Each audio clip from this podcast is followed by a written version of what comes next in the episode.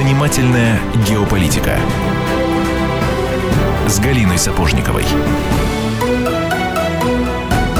Здравствуйте, меня зовут Антон Арасланов. Буквально через пять минут начнется интервью Галины Сапожниковой с Димитриосом Пателисом. Это исторический футуролог, политолог и профессор философии Критского политехнического университета. Ну а пока, прямо сейчас, прямой эфир. Меня зовут Антон Арасланов, напомню, и мы звоним Галине Сапожниковой в Таллин, куда она отправилась, собственно, за этим ценным интервью. Галина, приветствуем. Э, добрый день, я приветствую всех. Галина, э, почему, да, да.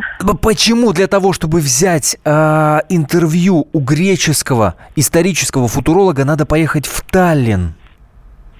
Ну, конечно, на Крит было бы слетать приятнее в это время года. Но дело в том, что э, Дмитрий Сталин проводил лекцию, я знала, что он проводит лекцию в Сталине, мне было безумно любопытно сверить какие-то мысли, потому что и я совершенно не пожалела, что я прилетела, потому что то, что он говорил, но поистину, воистину завораживало. Например, он рассказывал, как разорялась его многострадальная родина. Я не буду, естественно, повторяться, открывать детали, вы это будете иметь возможность услышать сами, но вот, допустим, он э, сказал одну фразу, после которой зал заплакал. Он говорит, вот э, как только мы вступили в Евросоюз, стали э, резать ножами просто рубить наш рыболовецкий флот. Зал в Эстонии зарыдал, потому что наблюдал абсолютно то же самое. То есть, понимаете, как с цветными революциями вот мы обнаружили э, повторяемость некую из страны в страну, так и, в принципе, сценарий разорения стран, которые в Евросоюз вступают, он, оказывается, тоже совпадает в деталях. Вот я думаю, что э, это должно быть темой какого-то вот очень крупного и серьезного расследования, потому что параллели просто завораживают. Конечно, не во всем я с профессором и я, и зал соглашались, потому что он настроен радикально, том плане, что у них там на родине демократии все-таки истинная свобода слова, не как в Прибалтике, то есть он не контролирует все, что он говорит, и говорит он, что надо идти делать революцию, надо сбрасывать э, себя оковы оккупационного режима, именно так он называет Евросоюз. Зал в Эстонии э, так, немножко так вздрагивал, холодея, понимая, что за это было бы гражданам Эстонии, если бы они осмелились это сказать. Э, говорил профессор э, Дмитрий Спателис очень интересно о том, что мы, оказывается, по его мнению, уже внутри Третьей мировой войны и, э, допустим, войну в Сирию, в которой, как он доказывает, участвует замешано 85 стран, никак нельзя назвать локальным конфликтом. То есть это мировая война, и она уже вот у нас в ладонях, и совершенно все логично, поскольку она завершает мировой кризис – Первый мировой кризис век назад завершился Первой мировой войной, потом была Великая депрессия, случилась Вторая мировая война, и вот Третий мировой кризис, который вот в начало войны мы вступаем. Здесь, слушайте, это, конечно, было страшновато, честно говоря, но безумно интересно, потому что вот я видела, в зале сидели, многие фиксировали, записывали. В принципе, мы сделаем то же самое, и по окончании интервью обязательно сделаем газетную публикацию, чтобы была возможность это, в это вдуматься в текст его слов. Галин, спасибо большое. Галина Сапожникова в Таллине, я напомню, взяла интервью у исторического футуролога Димитриоса Пателиса. Взгляд из Греции, что ждет Европу и мир. Сейчас вы услышите запись этого интервью, а мне лишь остается напомнить, что Программу «Занимательная геополитика» слушайте каждую среду в 19 часов по московскому времени на радио «Комсомольская правда». И разговор у Галины Сапожниковой с Дмитрием Пателисом начался с его объяснения, почему Греция оказалась в столь незавидном положении в Евросоюзе. Внимание! Галина Сапожникова и Димитриос Пателис в эфире радио «Комсомольская правда». Иметь общую валюту – в условиях крайней неравномерности, то есть когда а, экономические, технологические, структурные потенциалы разных стран и регионов совершенно разного уровня и типа даже, имея общую валюту, то есть э, когда лишается страна суверенными возможностями определения своей экономической политики на основании государственной политики какой-то, это означает просто, что создается механизм сверхэксплуатации периферии этой системы интеграции со стороны центра определенного. Так именно и получилось. Если вы посмотрите э, пожалуйста, если вы посмотрите на, на данные по профицитам и дефицитам разных стран Евросоюза, вы увидите удивительную симметричность между профицитами центра и дефицитами периферии. То есть единая валюта, когда имеется такая неравномерность, это просто инструмент сверхэксплуатации периферии со стороны определенного центра. Ну, понятно. То есть, переводя на человеческий язык, богатое государство Германия, на которое мне более всего тогда э, кивали и обижались в Греции, решила поэксплуатировать беднейшие государства типа Греции, той же Прибалтики, и, в принципе, довольно успешно на этом поле действовала. Знаете, вот э, правильно я понимаю? Так точно. Вот вчера на лекции я вот на что обратила внимание. Я провела параллели. Вы рассказывали, как именно разорялась Греция, вот э, рассказывали о том, как был пущен под нож рыболовецкий флот. Слушайте, то же самое было в странах Балтии Балтии после развала Советского Союза. Но меня вот во время командировки в Греции совершенно потрясло вот что. Вопрос, куда делись греческие апельсины, вкуснейшее оливковое масло, э, оливки, потому что э, то есть, а, а на рынке ЕС это все присутствует, но не в греческом исполнении, а в испанском, потому что кто-то в Брюсселе решил, что апельсины и масло должны быть испанскими. Вот куда это? Я помню, просто у меня была такая сверхзадача, я бродила по Афинам в поисках аутентичных греческих продуктов и, в общем-то, с трудом их находила. А, греческие продукты, может быть, в Греции вы найдете э, кое-как, но проблема в том, что не Греция определяет э, ценообразование, не Греция определяет лимиты на производство того или иного продукта, а на уровне, центральном уровне этой формы, э, я бы сказал, формы диктата того, как будут жить люди, которые называются Евросоюзом, в этих рамках они определяют, какие отрасли производства в каком процентном отношении должны развиваться то есть определенный центр за границей определяет нашу э, судьбу, судьбу экономическую, социальную, финансовую и так далее. Э, в, я, к примеру, скажу. Вы удивитесь, но это факт установленный, что греческого производства продукты дешевле вы приобретете в Германии, чем в Греции. А как так получилось? Вот так. Потому что э, система такая торговли и обмена, которая позволяет а, централизованно на основании а, размеров рынка приобрести в таких ценах, которые совершенно а, другие, как по сравнению с ценами, по которым Слушайте, я буквально вчера заезжала к своим таллинским друзьям, и она вернулась, только моя подруга вернулась из Мюнхена и с восторгом рассказывала о том, что она пила, э, видела и покупала в Мюнхене прекрасные вина, очень дешевые, дешевле, чем они стоят в Италии, дешевле во Франции. То есть я правильно понимаю ситуацию? Получается так, что Евросоюз был создан для обогащения э, узкого круга конкретных стран, ну, назовем вещи своими именами, для обогащения Германии. Можно так примитивизировать ситуацию? Можно и так, хотя не относится только к Германии. Неравномерность э, имеет форму пирамиды какой-то, э, в рамках которой в привилегированном состоянии другие государства – Э, сателлиты Германии, э, там э, Голландия, Люксембург, Бельгия, Франция отчасти. Да, это... Ну, то есть у них претензий к Евросоюзу нет. У них нет евроскептиков, вы хотите сказать. Ну а как же он в Голландии, какие, какое, какое мощное движение евроскептиков? Им-то тогда что не нравится в Евросоюзе? Евроскептики – это другой разговор. Евроскептики – это такая политическая форма, которая проявляется для манипулирования настроений масс по отношению к этому образованию, к, к Евросоюзу. И вот вообще я, я прошу, такого. Я прошу, Дмитрий, прощения, сейчас наступает тот критический момент, когда мне нужно сказать определенное количество слов, чтобы уйти на рекламу. Поэтому давайте вот разговор о том, какие претензии у членов Евросоюза есть к Евросоюзу, продолжим в следующей части. Не переключайтесь. Занимательная геополитика. Радио «Комсомольская правда». Кипит! Кипит! Снимай скорее! Э, а чего снимать-то? Трубку снимай и звони Алфимову. Говорим о том, что накипело. В паровом котле Валентина Алфимова. Слушайте и звоните с 6 вечера по будням, кроме среды.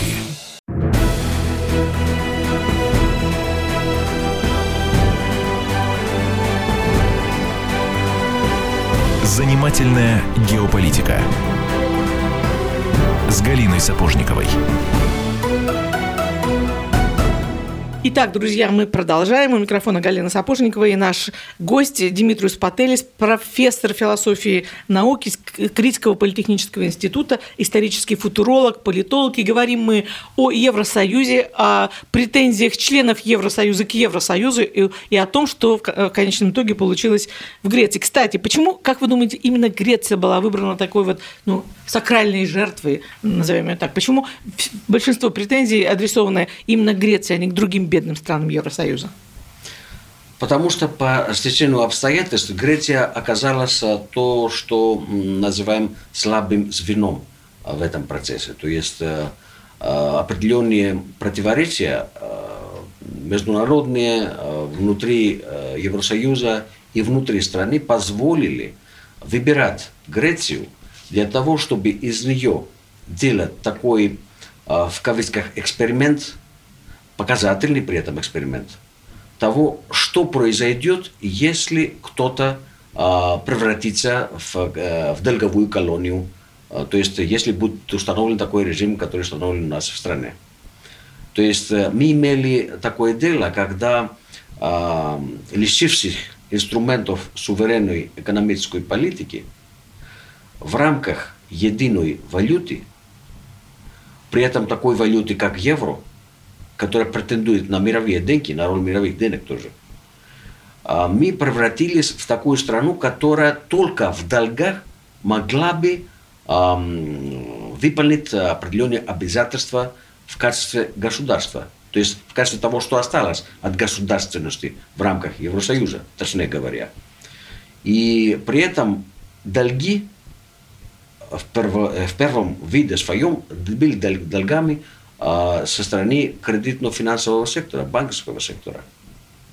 А кредиты банковского сектора взяли и превратили в государственные кредиты. То есть государство спасало банковский сектор, и весь механизм Евросоюза, механизм так называемой большой тройки, который состоит из представителей Международного валютного фонда, из представителей Европейского центрального банка и с представителей Еврокомиссии, эта большая тройка диктует, что делать и как в определенных э, рамках временных. То есть есть определенный строгий график того, что нужно предпринять. И фактически превращают э, прибыли э, по-прежнему в прибыли и э, долги превращают э, в суверенные долги и заставляют простого налогоплательщика платить за эти э, долги, которые созданы фактически в частном секторе и созданы в результате неравномерности в рамках Евросоюза. И вот э, именно от этих долгов народ из Греции побежал в разные стороны. Вы меня вчера совершенно потрясли цифрой, что э, 500 тысяч человек, молодых людей, как минимум, уехало искать лучшие доли в другие страны. И э, совершенно потрясли меня цифрами безработицы. Это правда соответствует действительности? Нет, не соответствует действительности, потому что это официальные заниженные данные. То есть, я не понимаю.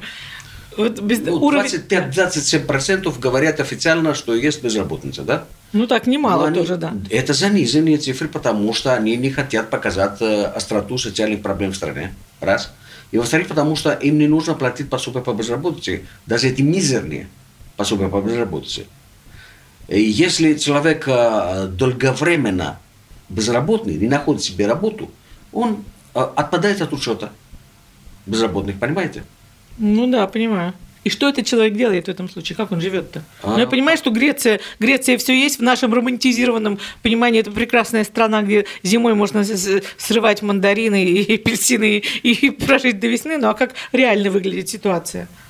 Реально что ситуация выглядит катастрофически, потому что э, народ в основном живет в городах, в городских центрах, а минимальное количество населения живет э, в деревне, где можно, допустим, натуральным хозяйством как-то обеспечить себя. И вы увидите в Греции, что есть бездомные люди, есть люди, которые ниществуют э, и в поисках э, выживания фактически. Правда, эта картина как-то не выступает со всей остротой, потому что у нас в Греции есть очень сильные традиции а, семейных отношений. Угу. То есть семья а, в любом случае постарается молодежь э, сберечь, не выгонят э, безработного человека э, из дома, э, даже другие родственники, близкие или дальние постараются помочь ему как-то. Так что не выступает с такой большой остротой проблема, но если живешь внутри этого общества, это понятно. Есть многие люди, которые живут на элементарные пенсии пенсионеров, которых сократили катастрофически тоже. Слушайте, у меня такой щекотливый вопрос, но я не могу его не задать, будучи все-таки честным журналистом. Скажите, а разве на Грецию, как на члена Евросоюза, не распространились э, все нормы Брюсселя по легализации однополых браков? То есть э, вот эти иногда читаешь какой-то ужас, что в Британии запрещено будущих мам называть будущими мамами. То есть там в Швеции родители один, родитель два пишут свидетельства о рождении. То есть раз, два вопроса. Во-первых, разве это не обязано выполнять все эти директивы Греции? И во-вторых, вот более глубокий вопрос э, возникает, вытекает из этого. Какие у простых греков есть идеологические претензии к Евросоюзу? Ну вот, э, допустим, отношение к однополым бракам, допустим, религия, допустим, отношение к ценностям Второй мировой. То есть вопрос о ценностях. А, это масса вопросов у вас Ну да, получилось, да. Если коротко, я скажу следующее. А, те, которые выдвигают на первый план гендерный вопрос, а, выполняют определенный заказ. Это целенаправленно делается для того, чтобы полностью дезориентировать общество. Потому что если поставить на первое место для самоопределения молодого человека, подростка, ребенка, подростка, юноши, если поставить вопрос гендерного а, определения, что означает? Это означает, что а, совершенно человек может, может быть лишиться возможностью ориентироваться в обществе. В каком смысле? В том смысле, что это не вопрос выбора. Это не гардероб. Это не а, мне нравится вот такая обувь или другая обувь. Речь идет о природных биологических основах, о биологическом ядре семьи и личности. Если подрывается такое фундаментальное ядро, потом с человеком можно делать все, что угодно. Ну, посмотрите по своему опыту, эмпирически, вы не найдете ли, что люди так называемых нетрадиционных ориентаций – только сквозь призму этой самоидентификации воспринимают весь мир и все проблемы. Есть и считают, что это номер один проблема.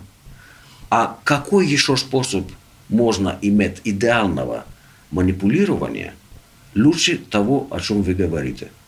Я не говорю о тех э, э минимальных случаях, когда есть анатомофизиологические или гормональные проблемы, которые тут медицина помогает и так далее. Я говорю о том, что э, превращает такую проблему в главную, именно для, для того, чтобы в массовом порядке дезориентировать людей. А что касается остального отношения к Евросоюзу, а, во-первых, в институциональном отношении у нас а, превалирует общеевропейское так называемое право над национальным. А, господствующему классу и правителям нашим наплевать даже на основной закон, на Конституцию. Они сплошь и рядом нарушают Конституцию. В Конституции предусматривается режим президентских указов в порядке крайнего исключения. То есть в случае войны и крупных физических катастроф. Сплошь и рядом в течение 6-7 лет все правление государства осуществляется именно этим. Что они хотят этим сказать? Что у нас война или что у нас катастрофа? Я говорю, что и то, и другое есть. Но давайте, соответственно, реагировать. У вас есть молодой, красивый премьер-министр, который которому люди испытывали массу надежд, но, по-моему, разочаровались, если не ошибаюсь. Да? Да, те, которые, эм, в общем, э, надеялись на него, разочаровались. Я, в общем, не из тех, потому что э, и я, и мои единомышленники могут судить э, по тому, к чему объективно ведет то или иное течение, могут судить о последствиях сразу. И не было никаких иллюзий. У меня есть публикации, где я описывал, к сожалению, все мои предвидения сбились э, наиболее драматическим образом. Если у определенной политической силы, дело не в красоте, дело не в молодости лидера, если у определенной политической силы нет четкой, обозначенной стратегии на научной основе, если нет референтной группы массовой, в смысле организованного, живого политического, социального движения, Если все это не превращается а, в изменениях в соотношении сил, однозначно, что это будет марионеточное движение в угоду господствующего класса. Ну, вы, конечно, в определениях рисковаты. И вчера вы назвали, кстати, режим Евросоюза, вы назвали оккупационным режимом. Но подробнее об этом мы поговорим все-таки в следующей части, после рекламы. Пожалуйста, не переключайтесь. У, у микрофона Галина Сапожникова и в гостях у нас э, Димитриус Пателис. Занимательная геополитика. Каждую субботу с 16 до 17 часов на радиостанции «Комсомольская правда» я, Леонид Альшанский, почетный адвокат России, веду передачу «Народный адвокат» и отвечаю на ваши вопросы по проблемам административного права, ГАИ, таможенник, пограничник, гражданского права, дачной амнистии, земельных отношений, обманы страховых компаний. Обо всем этом вы услышите в наших передачах каждую субботу с 16 до 17 часов.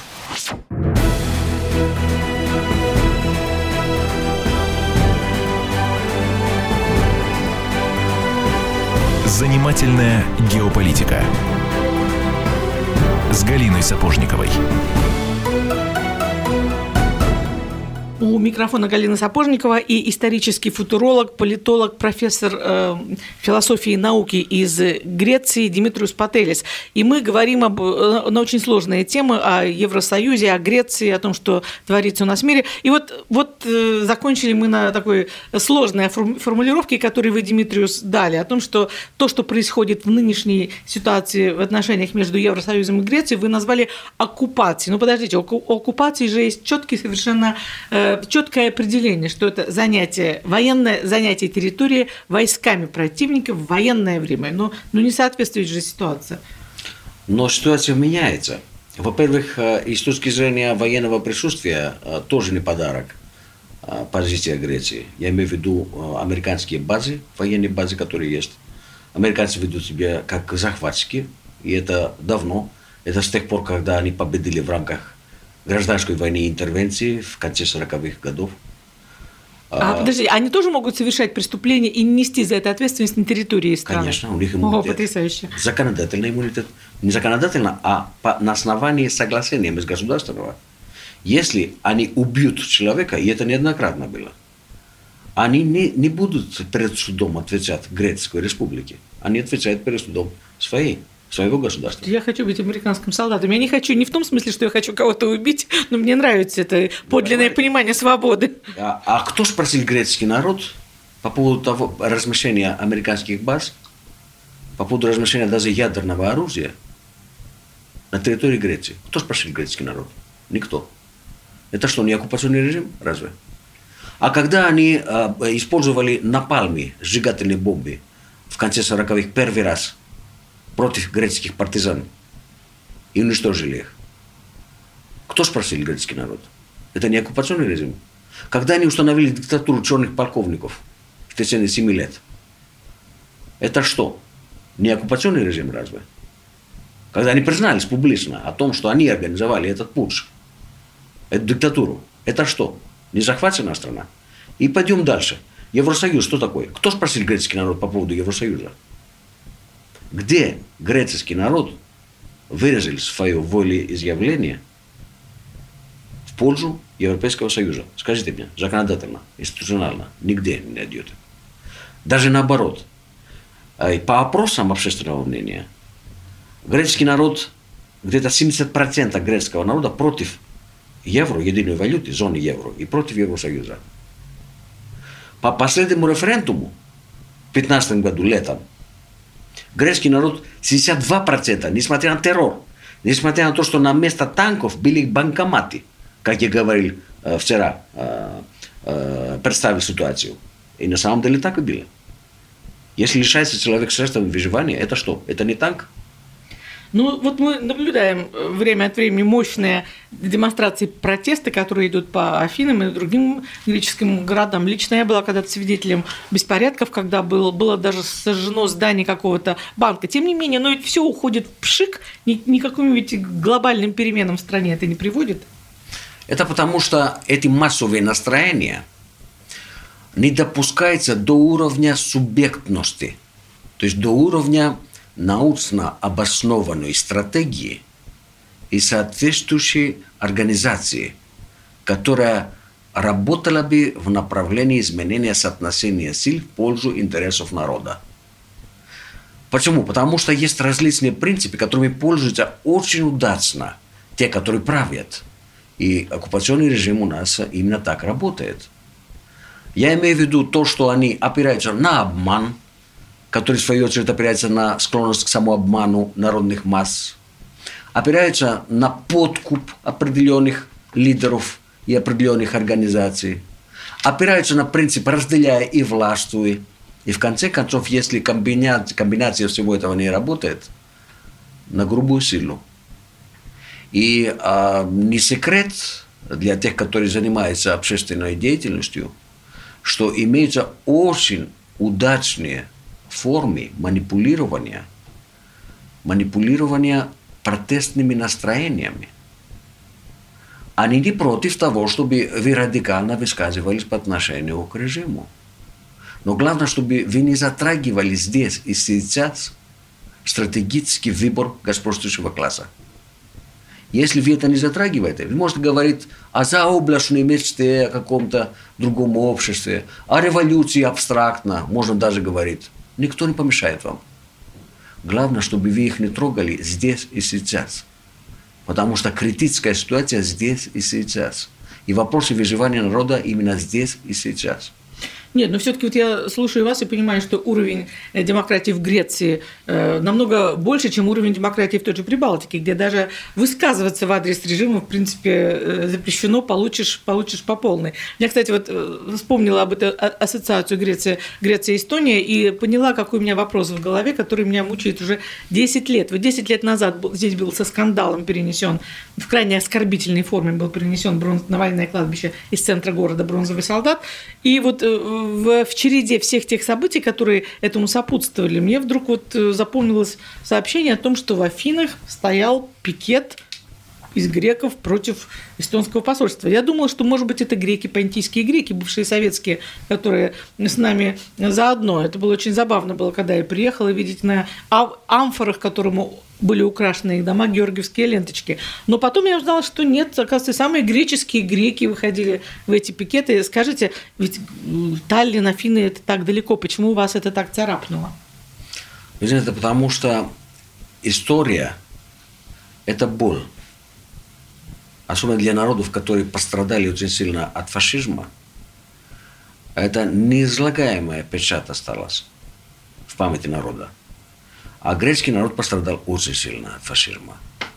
Потому что захватили Грецию силы э, со стороны э, нацистской Германии, со стороны фашистской Италии и со стороны э, монархии фашист, фашистующего только Болгарии. Да? А после этого те, которые были сотрудниками фашистов, захватчиков, они просто стали сотрудниками англичан вначале, во время гражданской войны, интервенции – когда по приказу Черчилля генерал Скоби ввел оккупационные войска, прямо колониальные оккупационные войска в Грецию.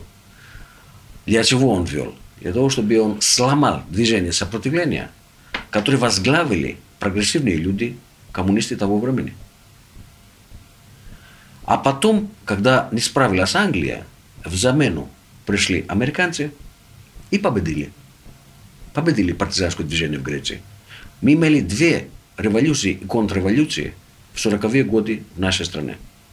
Не могут греки быть безразличными к тому, как относятся к памяти антифашистской борьбе народов, титанической борьбе по спасению человечества. Понимаете? Они восприняли как оскорбление то, что произошло. А когда а, сотрудники Э, захватчиков, фашистов, объявляются национальными героями и чуть ли не превращается в официальную идеологию, э, их идеология. И это не только у вас. Это по всей Европе получается возрождение национализма, шовинизма, расизма и даже нацизма, фашизма откровенного. И у нас это происходит. Есть такие попытки направить, направить в такое русло, допустим, а, обиду за то, что превратили в а, долговую колонию нашу страну а, со стороны обывательских настроений. Очень удобно, чтобы они в фашистском русле шли, эти протестные настроения. Очень удобно. И что действительно, вот тот случай, возвращаясь к бронзовому солдату, он затронул не только э, самые низы народных масс, но и, м, но и верхи тоже, да? А, Я помню, тогдашний президент страны, а, он заявил о том, что он воспринимает как личное оскорбление то, что произошло с бронзовым солдатом в Эстонии, потому что он тоже участвовал в движении сопротивления, в партизанском движении. И он считал, что э, Красная Армия это союзник в этой борьбе по освобождению человечества. А кто тогда был президент? Э, Карлос Папульяс. Интересный факт. Нигде раньше не обнародован. Очень интересный факт. Спасибо вам за него. Правда, Пусть- мне хотелось бы, чтобы Да. этот президент нас э, также с достоинством ответил и на те вызовы, о которых я говорил, а, против оккупационного режима нынешнего. Но он этого не сделал, к сожалению. Понятно.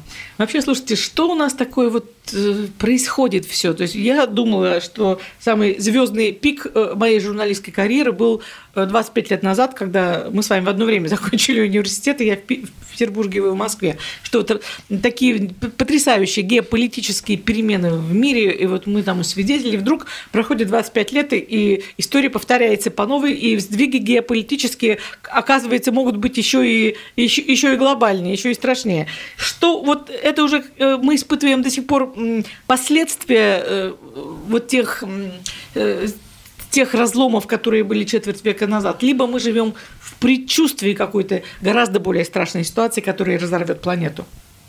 И то, и другое.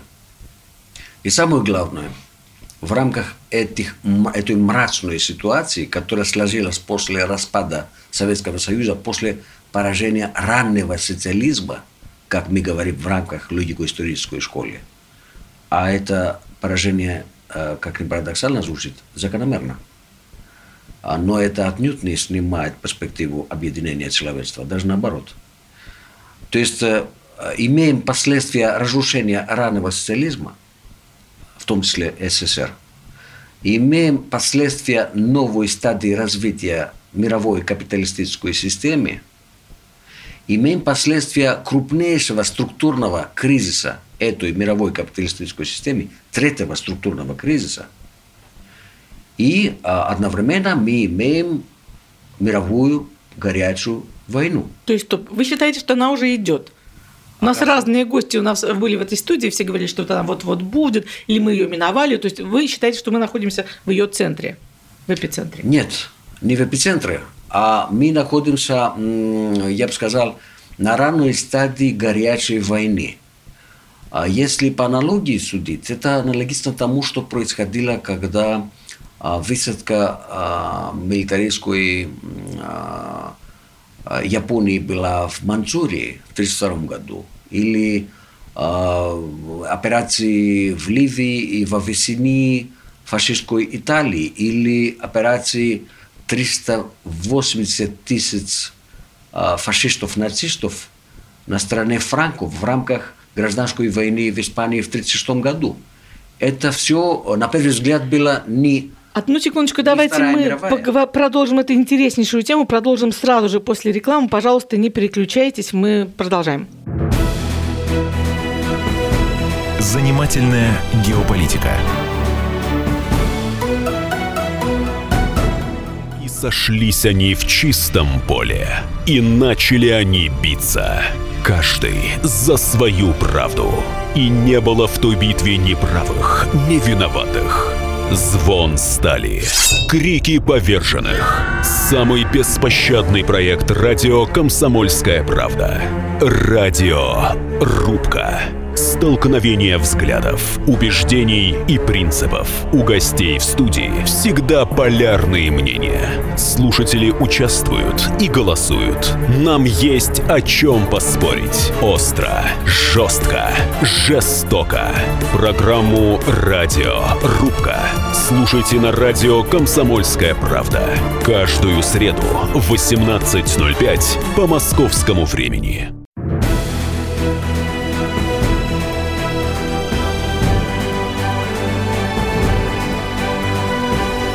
Занимательная геополитика с Галиной Сапожниковой. Итак, друзья, мы продолжаем. Э, в эфире у нас последняя заключительная часть нашей программы, и, э, которую ведет Галина Сапожникова и обозреватель комсомолки. В гостях у нас Димитриус Пателис, профессор философии из Греции. Интереснейшую обсуждаем тему, говорим о предчувствии войны. Ну, это я говорю о предчувствии, а Димитриус наполняет это мое предчувствие фактами. Пожалуйста, продолжайте. Э, я говорю, что по аналогии с э, ситуацией накануне Второй мировой войны были тогда крупномасштабные военные действия, где были замешаны многие державы, и это не воспринималось как крупномасштабная война. Но есть определенная закономерность у истории. У истории есть своя логика. После любого структурного системного кризиса капитализма никогда не было восстановления без массового обесценивания – без массового разрушения лишних капиталов. И массовая форма насильственная э, такого э, восстановления потенциала развития капитализма получается именно в рамках крупной, крупномасштабной войны. То есть вы намекаете на то, что Первая и Вторая мировые войны, которые потрясли 20 век, они тоже были прямым следствием экономического кризиса? Так точно.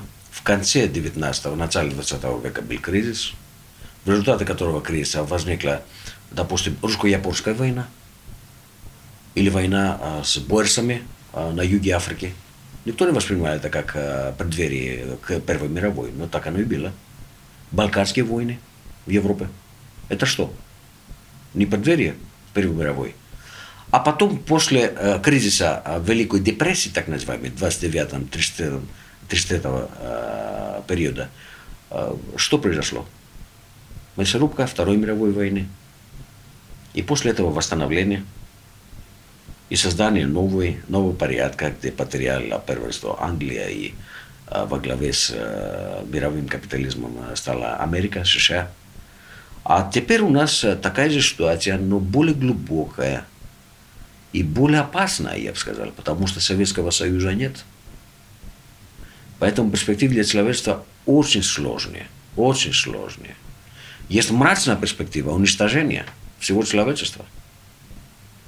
Это возможно, вполне возможно.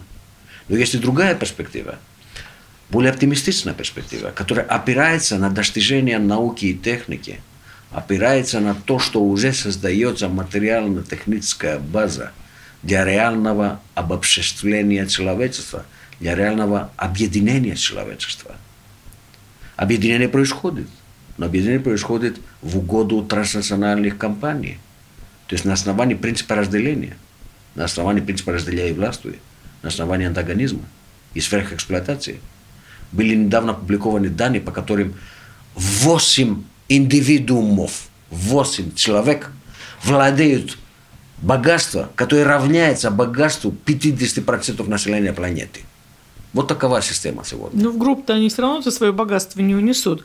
Э, э, то есть это факты могут... Э, Но угробить человечество могут. Могут, угробить могут. Давайте, вот все-таки мне очень нравился ваш романтизм, который вы продемонстрировали в предыдущем абзаце, в предыдущие минуты. Я даже хотела вам сделать комплимент, что-то сравнить вас с героями произведения Чернышевского, пока вы не сказали про то, что мир можно угробить. Но вот я бы все-таки попыталась в последние минуты нашего эфира перевести разговор в мажорное русло и попросить вас как футуролога, как специалиста по исторической футурологии, предсказать, что вообще будет э, с миром, что будет с Трампом, с Америкой, с Грецией, с Россией, с Прибалтикой, где мы с вами сейчас встречаемся, и что человечество должно сделать, чтобы выйти все-таки на мажорный финал? А если коротко и схематично говорить, мы имеем дело с довольно-таки амбициозной осью, которая готова сыграть, может быть, последнюю историческую свою игру. Увековечить свое господство. А это ось сегодня, это ось основных трех центров мирового глобального империализма. Североамериканского, западноевропейского и э, э, во главе с Японией э, дальневосточного. Они стремятся увековечить свое господство, и они это сделают. Сделают в форме диктата, сделают в форме войны – они как зверь, который э, вообще стремится из всех сил спасти себя, уничтожая, если возможно, как можно больше других потенциальных противников. А кто такой потенциальные противники? Это альтернативные формы интеграции, которые создаются, формы Бриксли, формы шангайского а, сотрудничества, а, формы евразийского а, пространства. Но это все, по-моему, временно, потому что если не будет альтернативной социальной направленности у этих э, форм, которые сопротивляются господству оси сегодня, э, они не, не жизнеспособны. Представьте себе, зачем человечеству консолидировать с шовинистом и с коллективным эгоизмом меньше масштабов, если имеет уже готовые силы с которыми можно консолидировать на условиях раболепия. Зачем? Без альтернативной социальной программы, без альтернативной направленности нет перспектив спасения для человечества. И необходимо создать такое движение духовное, общественное, экономическое, культурную, цивилизационную, назовите как угодно, всестороннее такое движение, которое будет опираться на реально имеющиеся уникальные возможности объединения человечества. Все замечательно, но вопросы у меня вот остается совсем мало времени. Вопросы очень конкретные. Изменит ли ситуацию в мире Трамп? Какую вы видите будущее России, будущее Евросоюза, будущее Греции? Ой, так много вопросов. Давайте с Трампа начнем. Я не разделяю эту эйфорию по поводу избрания Трампа. Ну, возьмите э, кабинет, который составили. Он состоит из олигархов, сверхмиллиардеров и из генералов, представителей военно-промышленного комплекса. Из первых э, стратегических э, направлений это возобновление ядерного потенциала. Из первых указов это разрешение питок арестованных. Это что? Попахивает гуманизмом, по-вашему? Ну, не очень, прямо скажем. Ну, давайте посмотрим, как Окей. это. Евросоюз. Евросоюз – это тюрьма народов, от которой надо избавиться. И надо разрушить для достижения реального единства европейских народов и народов всего мира. Необходимо разрушать такие хищнические формы интеграции империалистического толка. Греция, судьба Греции в чем, как видите? Судьба Греции только в том случае, если будет самостоятельно субъектность греческого народа, греческих трудящихся, в сотрудничестве со всеми народами и прежде всего с народами на равноправной основе, с народами аналогичного уровня развития производительных сил и вообще инфраструктуре, и на интернациональной основе, используя, конечно, противоречия в мировой системе. Россия, естественно, не может нас не волновать. Россия, Россия – это та страна, из, из которой опять-таки зависит судьба не только российских народов, но и судьба всего человечества – это а, в наследие от Советского Союза у нее такой военный потенциал. Это единственная страна, которая может одним залпом межконтинентальных баллистических э, ракет а, уничтожить э, ОС и прежде всего США. Единственное. Поэтому и такое стремление манипулировать. Сейчас а, новое руководство Белого дома постарается если не дружить, то нейтрализовать Россию для того, чтобы найти а, главного противника и направить э, все, всю агрессивность против него, я имею в виду Китай. Вот, будущее Китая давайте тогда уже. А будущее Китая только в сотрудничестве с Россией и как можно более со широчайшей коалицией сил, но при условии, что будет там альтернативный социальный элемент – без этого у Китая того же нет перспектив. Процентуально э, вероятность того, что война, которым, э, которая по существу уже идет, не пройдет по нашим улицам. Вот конкретно мы смотрим в окно, и по, нему, э, по дороге идет троллейбус, а не танк. Вот э, вероятность того, что все-таки нам удастся ее отодвинуть. А я э, наоборот скажу, когда нам не удастся отодвинуть. Okay. Если мы будем пассивными а, зрителями, если будем созерцать просто на то, что происходит, однозначно война пойдет по наихудшему сценарию. Наоборот, если мы будем коллективно выдвигать реальные альтернативы для человечества и составим субъектность, будем состоять в качестве субъекта исторического, с перспективой, стратегической перспективы альтернативного характера, тогда победим, победят народы. В процентном расчете не можете сказать? Нет, не могу. Не могу. Хорошо, тогда договоримся так, что э, вы, пожалуйста, телеграфируйте, в какой следующей точке мира вас можно будет снова отловить, чтобы не летать навстречу с вами в Таллин, как я это сделала сейчас. Могу на Крит прилететь с удовольствием. Итак, э, пожалуйста, дайте слово, что вы обязательно к нам придете на нашу э, радиостанцию еще раз. И в эфире была занимательная геополитика Галина Сапожникова и профессор э, философии из Греции Димитрус Пателис. Занимательная геополитика.